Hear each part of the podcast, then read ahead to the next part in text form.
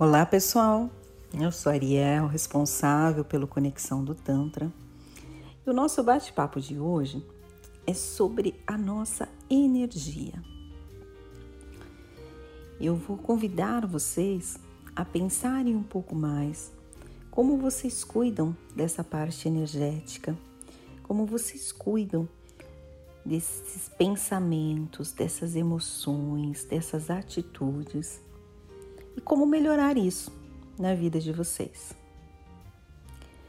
Pois bem, geralmente a gente tem uma preocupação grande com aspectos da saúde física, com aspectos da nossa alimentação, da nossa higiene. Nesse momento, até de pandemia, esse, essa questão da higiene ficou extremamente exacerbada e necessária também, porque estamos vivendo momentos complicados e que a higiene faz toda a diferença.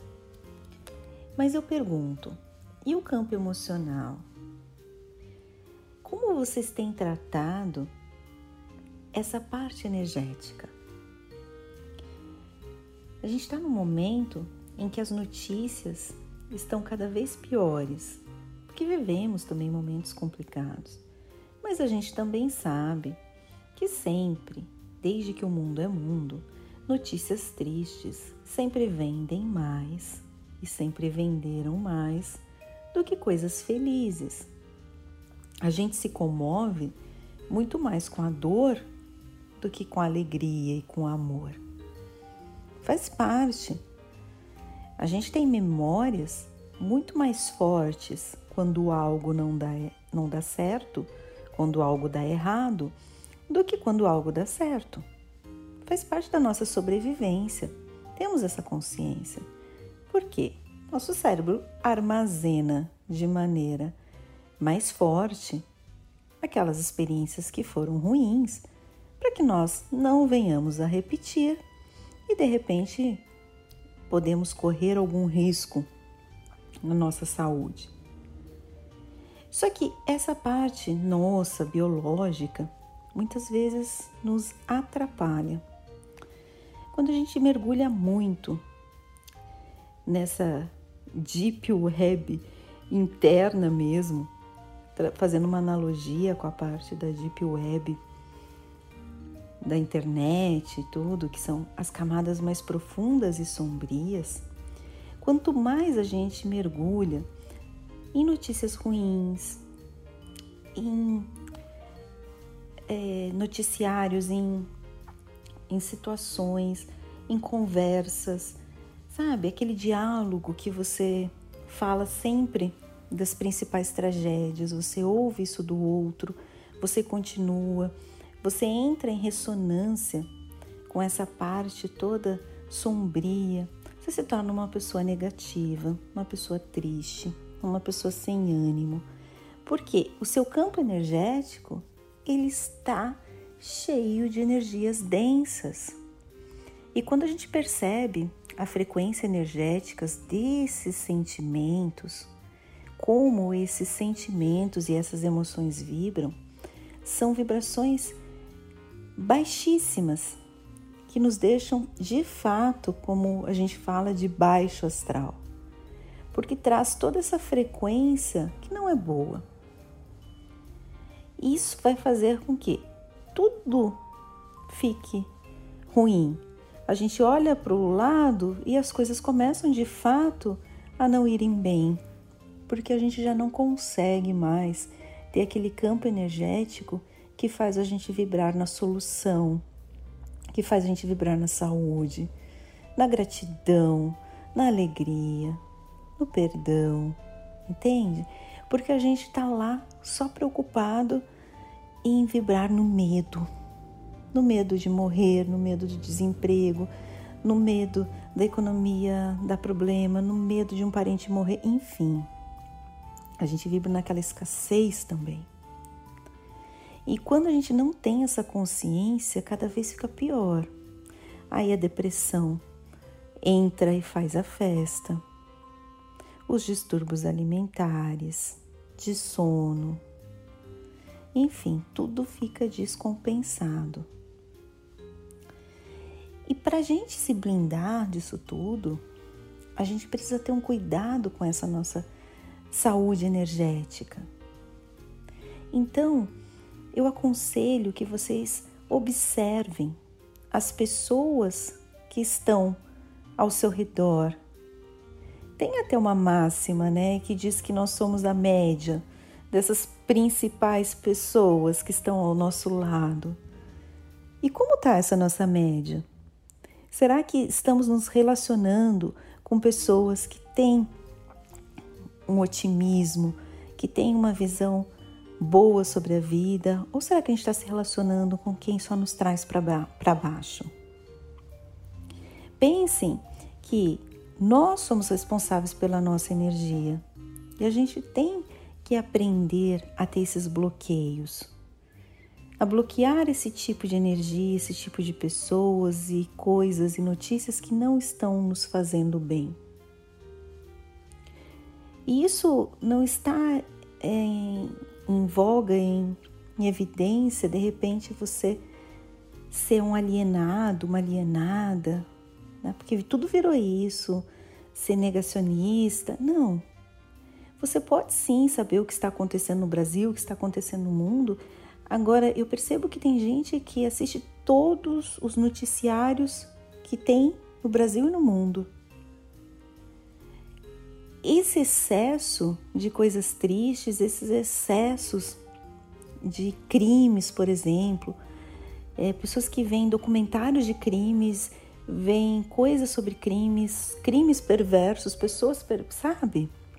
Esse tipo de coisa vai criando uma, uma massa cinzenta na sua vida, na sua energia, e você só fica vibrando naquilo.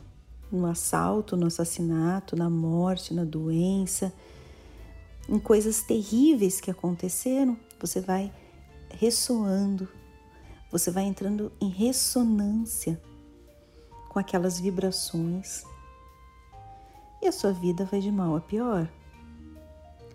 Então saiba quando você acaba de repente uma amizade, aquele círculo que não vai fazer bem para você, aquela parte energética que já não está mais boa. E de fato dê valor a essa sua parte energética que é importantíssimo para você ter uma boa saúde.